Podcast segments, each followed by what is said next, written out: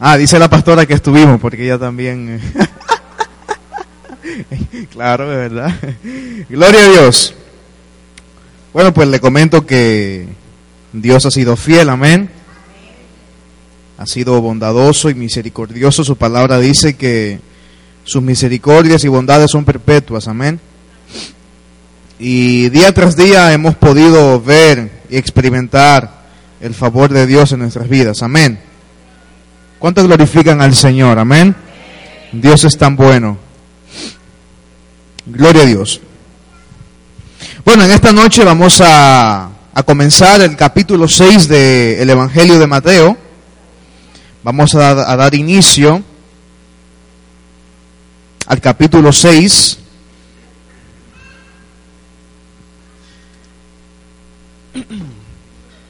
Gloria a Dios.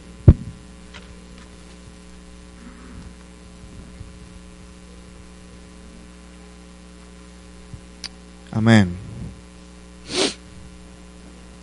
Mateo 6, vamos a leer desde el versículo 1 hasta el versículo versículo 4. Vamos a ver Jesús y la limosna.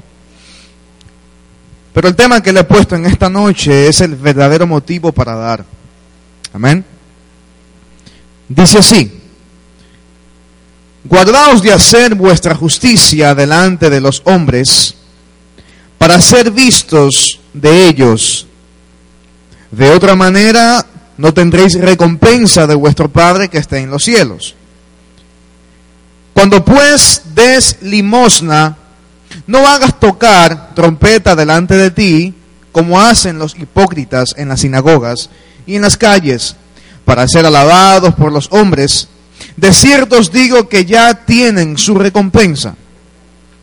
Mas tú cuando mas tú cuando des limosna, no sepa tu izquierda lo que hace tu derecha, para que sea tu limosna en secreto, y tu Padre que ve en lo secreto, te recompensará en público.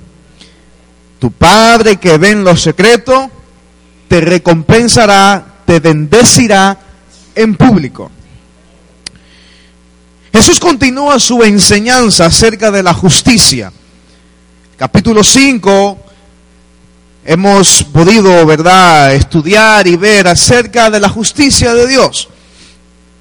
El capítulo 6 comienza diciendo, cuídense de no hacer sus obras de justicia delante de la gente. La palabra que se usa aquí acerca de la justicia, amén, en el versículo 1, guardaos de hacer vuestra justicia, esa palabra justicia es dikaiosune, dikaiosune en el original. Esta palabra es la misma que se usa en los capítulos anteriores, en el capítulo 5. Por ejemplo, verso 6, donde dice, bienaventurados los que tienen hambre y sed de justicia, porque ellos serán saciados. Justicia, dikaiosune. El verso 20 del capítulo 5 dice, porque os digo que si vuestra justicia fuere vuestra, ok, no, bienaventura, ok, porque os digo que si vuestra justicia no fuera mayor que la de los escribas y fariseos, no entraréis en el reino de los cielos. La misma palabra, dica yosune justicia. Sin embargo, aunque la palabra es la misma en estos versículos, en el capítulo 5, en el capítulo 6 el énfasis ha cambiado. Por ejemplo, en los versículos que acabamos de leer del capítulo 5, acerca de la justicia, habla relacionado con lo que es la bondad, la pureza, la honestidad y el amor. Pero en el versículo del capítulo 6, guardaos de hacer vuestra justicia delante de los hombres, para ser visto de ellos, dice que está ligado a prácticas tales como la limosna, la oración y el ayuno. Jesús pasa de la justicia moral de los capítulos anteriores, del capítulo 5, a la justicia religiosa. Ahora bien, es importante reconocer que según Jesús, la justicia cristiana tiene estas dos dimensiones, justicia moral y justicia religiosa. algunas personas hablan y se conducen como que si se imaginaran que su deber principal como cristianos solo se centra en la actividad religiosa, es decir, en el público, venir a la iglesia, o en privado, que son los ejercicios de devoción que usted y yo tenemos. Otras personas se centran en el, en el énfasis excesivo acerca de la piedad, que hablan del cristianismo sin religión. Es decir, estos consideran a la ciudad, ¿no? La ciudad afuera, como la iglesia. Y encuentran el momento de oración que debemos de tener como cristianos, cuando usted pues eh, se acerca con amor a su prójimo. Pero no hay necesidad de escoger entre piedad y moralidad, entre devoción religiosa en la iglesia y servicio activo fuera de la iglesia, o entre amar a Dios y amar al prójimo, ya que Jesús enseñó que la justicia cristiana auténtica incluyen ambas cosas, la iglesia y fuera de la iglesia. Amén. Lo moral y lo religioso. En ambas esferas de la justicia Jesús lanza su insistencia llamando para que sus seguidores sean diferentes, actúen diferentes. En Mateo capítulo 5, por ejemplo, Jesús nos enseña que nuestra justicia, tiene que ser mayor que la de los fariseos. Porque los fariseos obedecían la letra de la ley.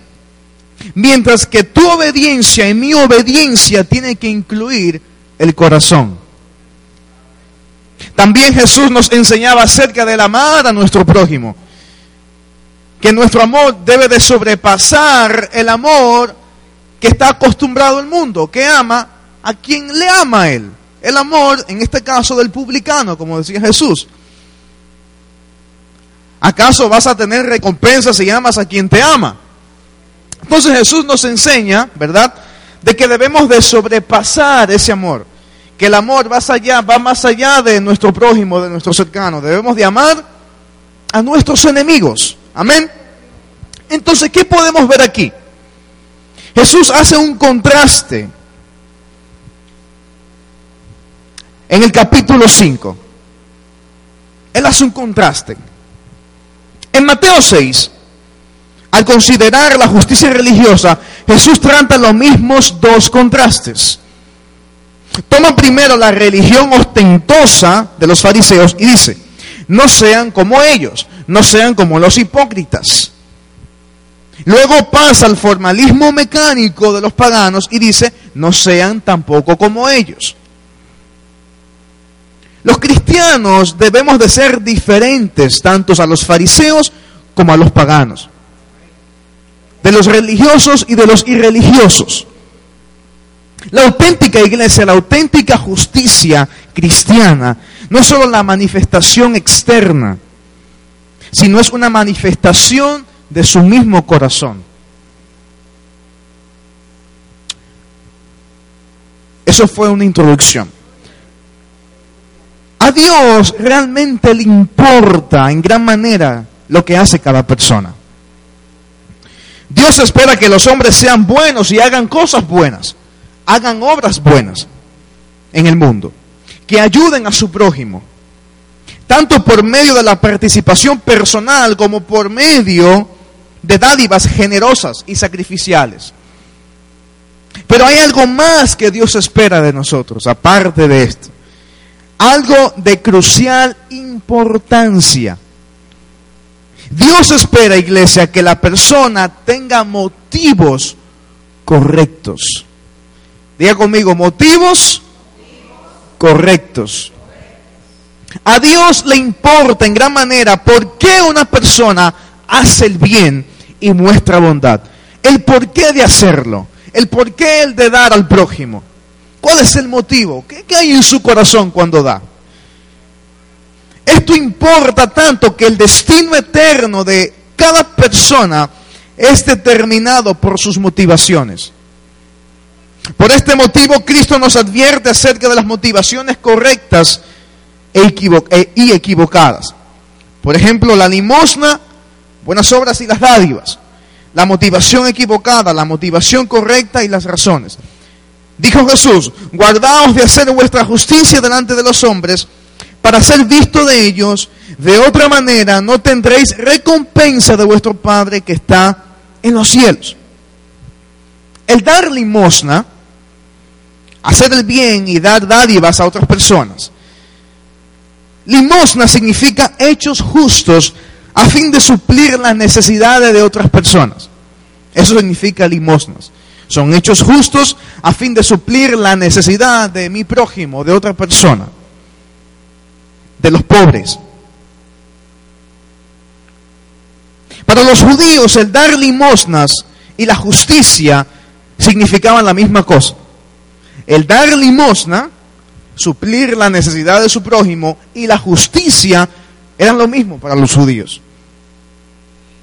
Lo más grande que un judío, un judío podía hacer era dar limosna. Ellos consideraban la encarnación misma de la justicia, el dar limosna. A tal extremo que ambas palabras comenzaron a usarse como sinónimos. El ser justificado, un sinónimo de dar limosna, de satisfacer la necesidad de mi prójimo. El dar limosna les aseguraba a ellos justicia y salvación, según el judío. Pero Cristo advirtió que había un gran peligro en dar limosna y hacer justicia. Por eso Jesús dijo, estén atentos y cuídense. No den por el reconocimiento porque perderán su recompensa. Ahora bien, en este versículo 1 podemos ver dos lecciones importantes. La primera es, el hombre tiene que estar atento y alerta al no ser engañado al dar y hacer justicia delante de los hombres. Al no ser engañado cuando da y hace justicia delante de los hombres. El corazón de la persona puede ser engañado.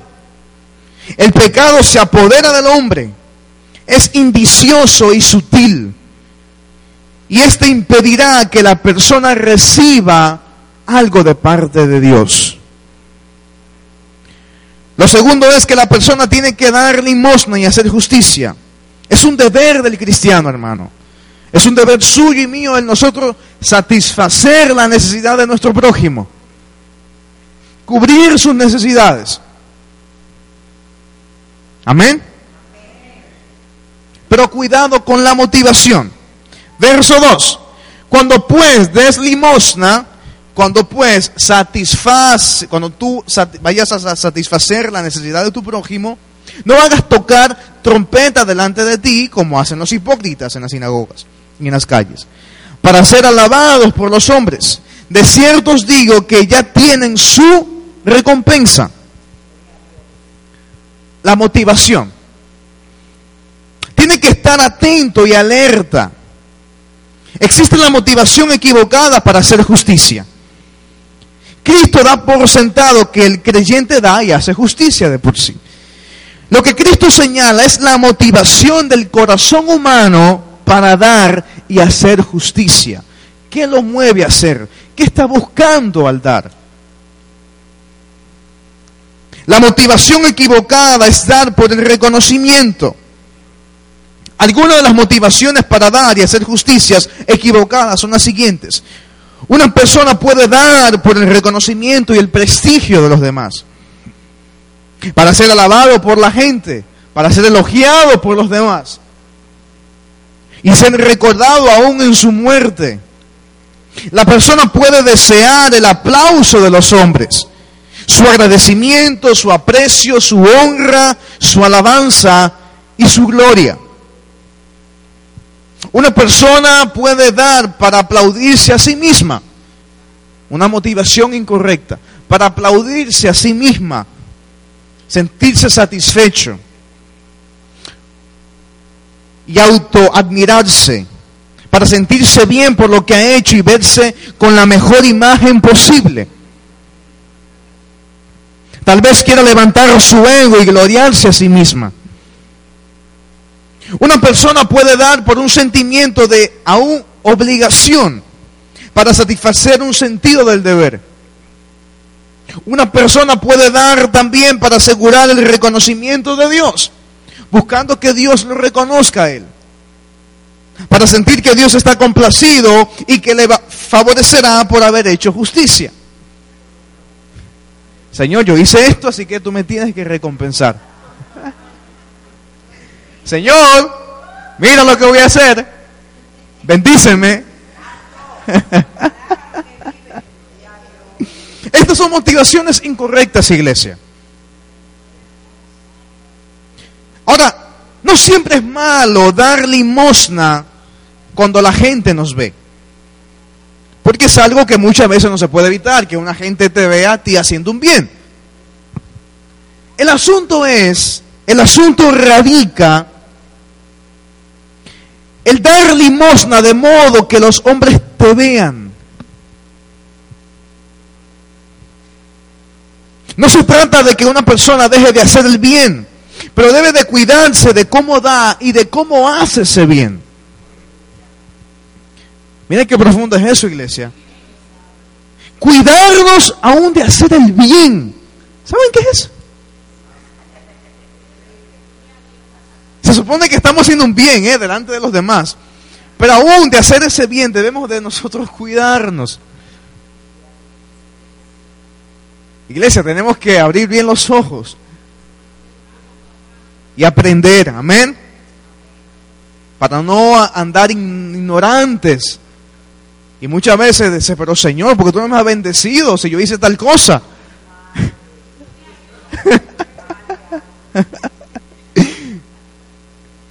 Miren hasta dónde puede llegar, hermanos, el asunto. Hasta el hacer el bien tiene, el hacer bien te tiene que hacer bien delante de Dios.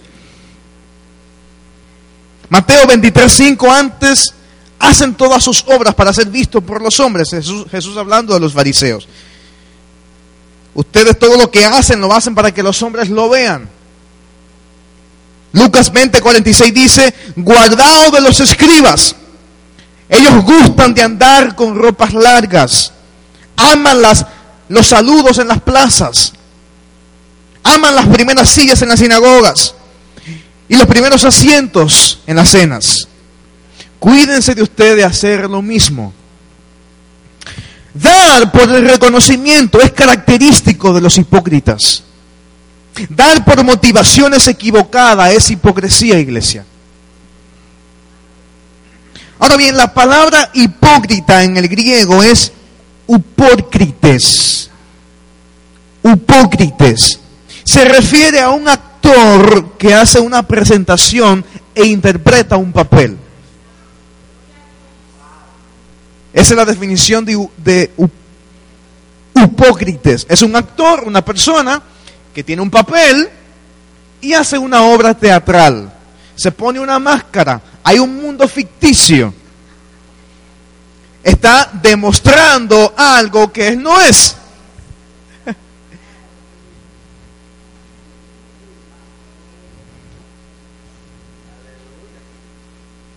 La palabra de Dios dice, Mateo 23, 12, porque el que se enaltece será humillado y el que se humilla será enaltecido.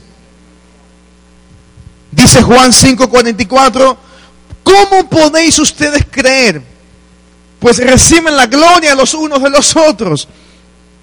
Pues reciben y no buscan la gloria que viene del Dios único. A ustedes les gustan gloriarse uno de los otros, pero la verdadera gloria que viene de parte de Dios, ustedes no la reciben. El que ama, Proverbio 17, 19, el que ama la disputa, ama la transgresión. Y el que abre demasiado la puerta, busca su ruina. Proverbios 25, 27 nos dice, comer mucha miel no es bueno, ni el buscar la propia gloria es gloria. Y Abdías 4 nos dice, si te remontares como el águila, y aunque entre las estrellas pusieres tu nido, de allí yo te voy a derribar, dice el Señor. Esa palabra me dio duro. Tú puedes estar alto como el águila. Puedes poner tu nido allá en las estrellas. pero de allí te voy a derribar. Abdías. Abdías 4. 4.1. Ahora bien, dar por el reconocimiento solamente es recompensado en esta tierra. Cuando una persona da buscando que lo reconozcan, recibe recompensa. Pero aquí, y hasta ahí llega. La persona solamente recibe el reconocimiento de los hombres. Pero hay dos recompensas por las motivaciones equivocadas. El reconocimiento de los hombres y una autosatisfacción transitoria. Pueden recibir reconocimiento de los hombres, pero que tengan claro que eso va a pasar. Va a ser transitorio. Jesús dijo, de tales tienen su recompensa. Y esa definición, tienen su recompensa, es una afirmación reveladora. Significa precisamente lo que es. Tienen ya su recompensa. Ellos ya recibieron su paga. Uno ha recibido su pago y recompensa. Ha recibido lo que iba a recibir y punto. Hasta ahí llegó.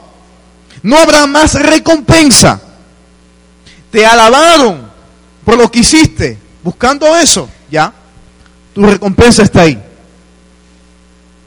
Ya, no pidas más, porque ya recibiste dos o tres aplausos. Sin embargo, no habrá recompensa en absoluto de parte de Dios. La persona que da por motivaciones falsas fracasa en diversas maneras aún. Fracasa en darse a sí misma puede dar dinero, dar cosas, pero calcula exactamente lo que puede dar a efectos de satisfacer la necesidad. Pero nunca se involucra personalmente, nunca se da a sí misma. Pocas veces pone a la necesidad o al necesitado en primer lugar. El satisfacer sus propias motivaciones y suplir su propia necesidad tienen el primer lugar en vez de su prójimo y su necesidad. Ellos buscan satisfacerse primero. Siempre se siente herida la persona, desilusionada, infeliz y hasta a veces enojada si su favor, si su dádiva no fue aplaudida.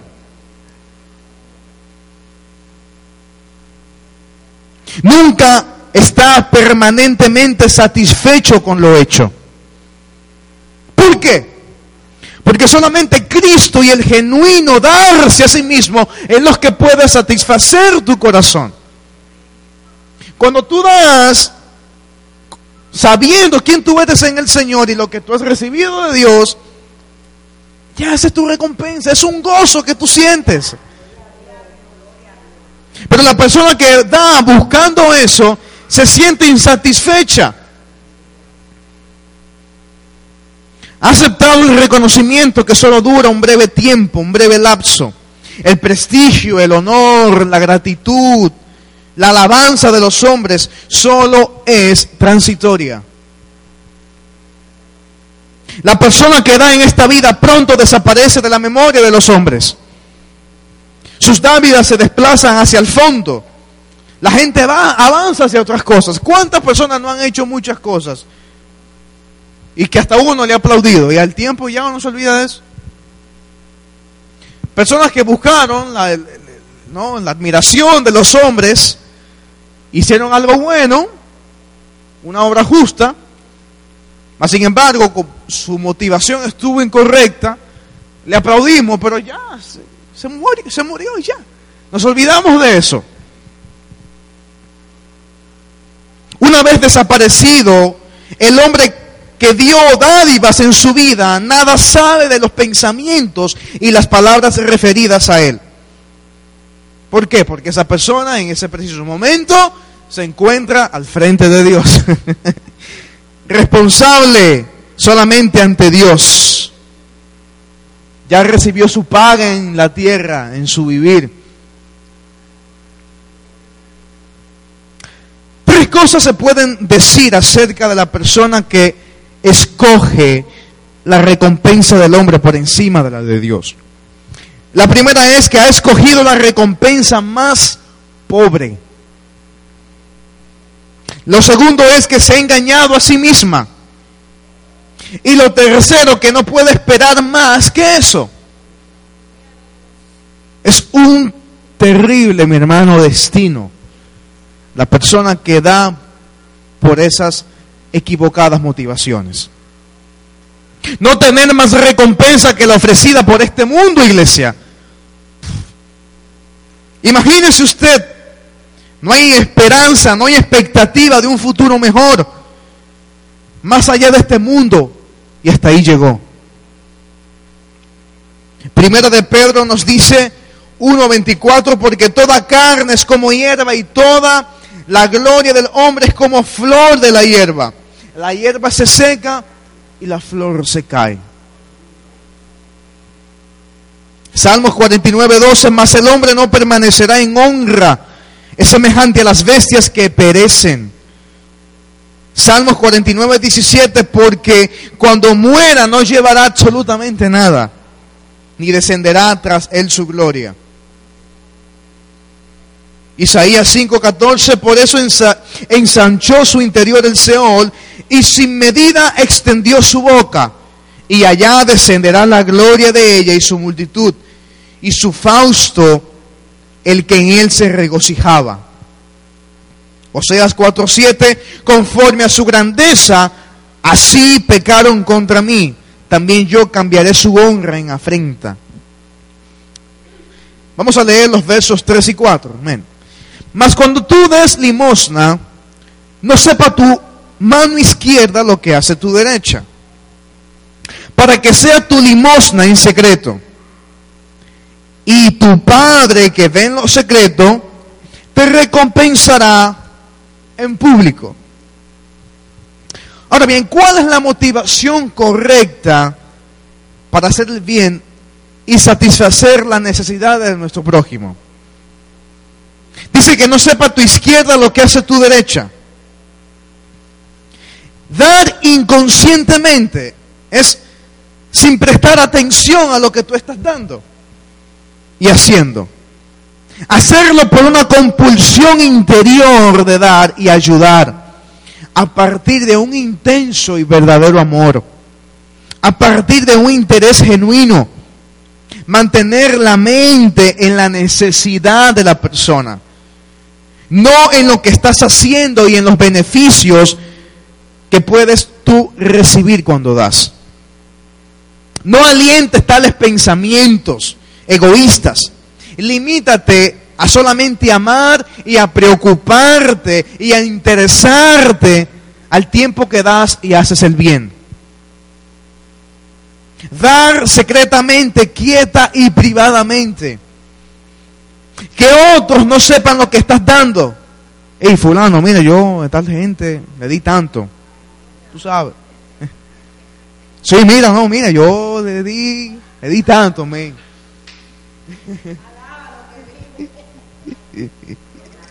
Manténlo oculto, sin decir nada. Tranquilo. Diste un millón de pesos. callado. Diste mil pesos, diste cien pesos. Tranquilo. Ya. Ya Dios te vio. Ya. ¿Qué más tú quieres? Pero inmediatamente se lo dice el hermano ya. Ahí tuviste. ¿Sabes qué van a recibir? En serio, wow, men, qué bueno. ¿Ya? ahí llegó, esa es tu recompensa. Y Dios ya listo para, oye, bendecirte el doble.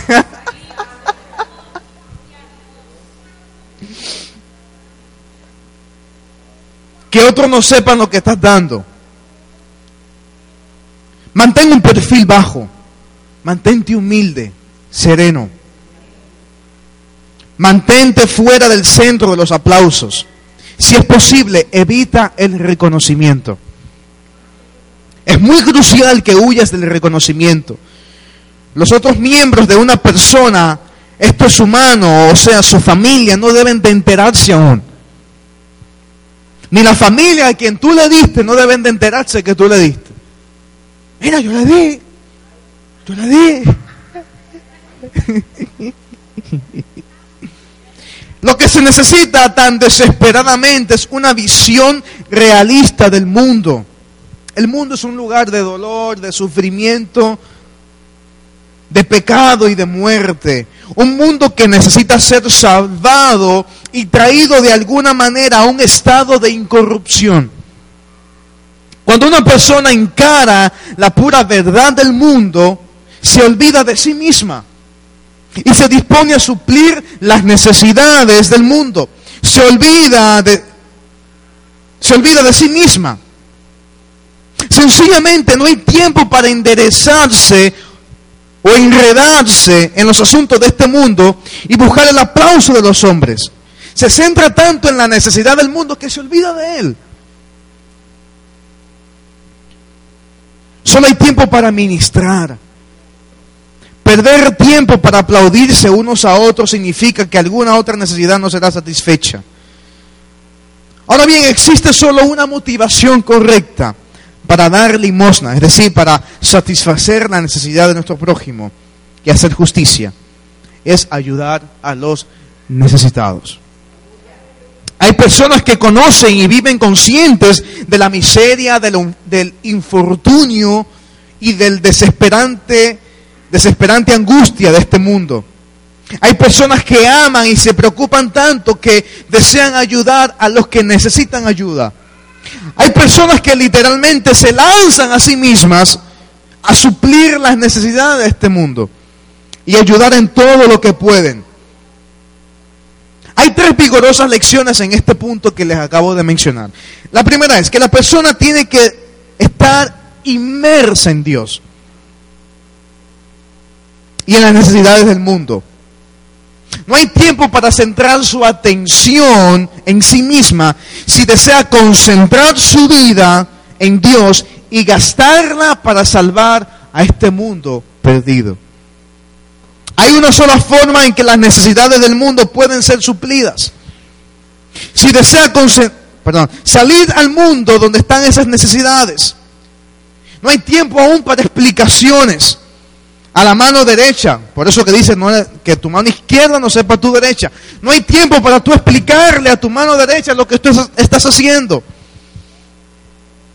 No busca recibir el aplauso. El siervo de Dios tiene que estar obsesionado con su llamado y su ministerio para con el mundo. No se enreda con los asuntos de este mundo el siervo sale licenciosa y diligentemente para derramar su vida a los necesitados. Jesús le dijo a los discípulos en Mateo 19, 21, si quieres ser perfecto, anda. No, perdón. Eso se lo dijo al, al joven rico.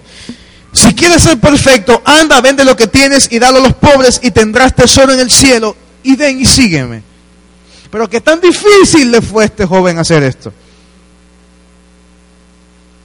Muy difícil para él.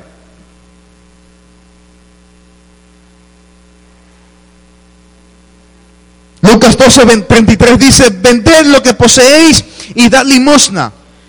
Haced bolsas que no se envejezcan, tesoros en los cielos que no se agote, donde el ladrón no llega ni polilla destruye. Ah, tesoros en el cielo Céntrate en hacer tesoros allá en la eternidad. En Lucas 18, 22, Jesús oyendo esto le dijo, aún te falta una cosa al joven rico. Vende todo lo que tiene y dalo a los pobres y tendrás tesoro en el cielo. Ven y sígueme. Dice Levíticos 25, 35, cuando tu hermano empobreciere y se acogiere a ti, buscare tu ayuda, ampáralo. Como forastero y extranjero vivirá contigo. Deuteronomio 15, 7, cuando haya en medio de ti un menesteroso, en la tierra que Jehová tu Dios te da, no endurezcas tu corazón, ni cierres tu mano contra tu hermano pobre. Proverbios 31, 21 dice que alarga su mano al pobre y extiende sus manos al menesteroso. hablando del cristiano. Ahora bien, la limosna como tal. Hay dos razones por las cuales hacer bien silenciosa y secretamente cuando damos a nuestro prójimo. Dios ve en secreto. Dios ve el dar y Dios ve el hacer justicia secretamente. Nada pasa desapercibido a su atención. Dios lo ve todo. Él es omnisciente, omnipresente, omnisapiente. Dios conoce las motivaciones y los hechos de cada hombre. Toda simple motivación, todo simple hecho, Dios lo conoce. En una ocasión, en Juan, Juan 3, no recuerdo, dice que Jesús conocía las motivaciones del corazón de los hombres. Jesús ya te conoce. Aún incluso antes de tu hacer el hecho, ya Dios vio tu corazón. Yo Jehová que escudriño la mente, que prueba el corazón, para dar a cada uno según su camino, según el fruto de sus obras. Jeremías 17:10. Dios escudriña nuestra mente, lo profundo de nuestro corazón. ¿Se ocultará alguno, dice Jehová, en escondrijos y que nadie lo vea? ¿No lleno yo, dice el Señor, la tierra y los cielos? ¿Acaso alguien se va a esconder de mí? Hermanos, por más que tú no quieras que Dios te vea cuando tú des, Él te va a ver. Él te va a ver. Así que da con motivaciones correctas. Porque Él te va a ver, sí o sí Él te va a ver. Jehová es bueno, fortalece en el día de la angustia y conoce a los que en Él confían. Dios te conoce, iglesia. Dios nos conoce. Dios recompensa abiertamente. Es Dios mismo quien recompensará a la persona, iglesia. Es el, nuestro Dios, nuestro Padre, quien nos va a recompensar. El dueño del oro y de la plata. ¿Qué mejor recompensa que la de Él? Será una recompensa abierta, vista por todos. Vista en secreto, pero tu recompensa lo van a ver todos. El creyente tendrá un momento de estar personalmente ante Dios cuando reciba su recompensa. La persona fiel será recompensada como hijo, no como siervo. Su padre. Dios no es nuestro jefe. Dios es nuestro padre. Y así como un padre recompensa a su hijo cuando hace algo bueno, así Dios nos va a recompensar. Amén porque somos sus hijos. Primera de Corintios 9:17 dice, por lo cual, si lo hago de buena voluntad, recompensa voy a tener. Pero si de mala voluntad, la comisión me ha sido encomendada. Así que hermanos míos, Primera de Corintios 15, 58, así que hermanos míos, amados, estén firmes y constantes, crezcan en la obra del Señor siempre, sabiendo que vuestro trabajo en el Señor no es en vano.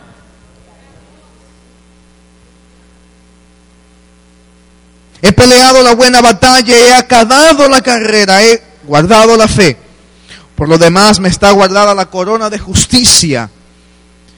Y no solo a mí, sino también a todos los que aman su venida. Son recompensas, iglesia. La corona de justicia es una recompensa.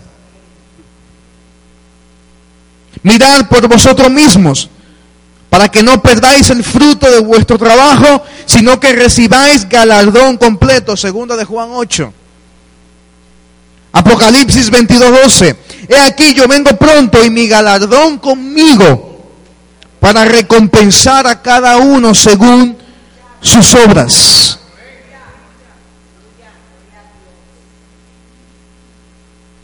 Salmo 58, 11, entonces dirá el hombre, ciertamente hay galardón para el justo, ciertamente hay Dios que juzga en la tierra. Dios es un Dios justo y nos da justamente. Dice Isaías 40:10, he aquí que Jehová el Señor vendrá con poder y su brazo señoreará. He aquí que su recompensa vendrá con él y su paga delante de su rostro. ¡Wow! Y su paga delante de su rostro. Yo Jehová que escudriño la mente, que prueba el corazón, para dar a cada uno según su camino, según el fruto de sus obras. Dios te dará según tu fruto, según tus obras. Dios te recompensará según tus motivaciones. ¿Quieres que Dios te bendiga? Y que lo que tú hagas sea recompensado. Hazlo con motivaciones correctas. Si vas a hacer el bien, hazlo bien. Que Dios te bendiga, iglesia.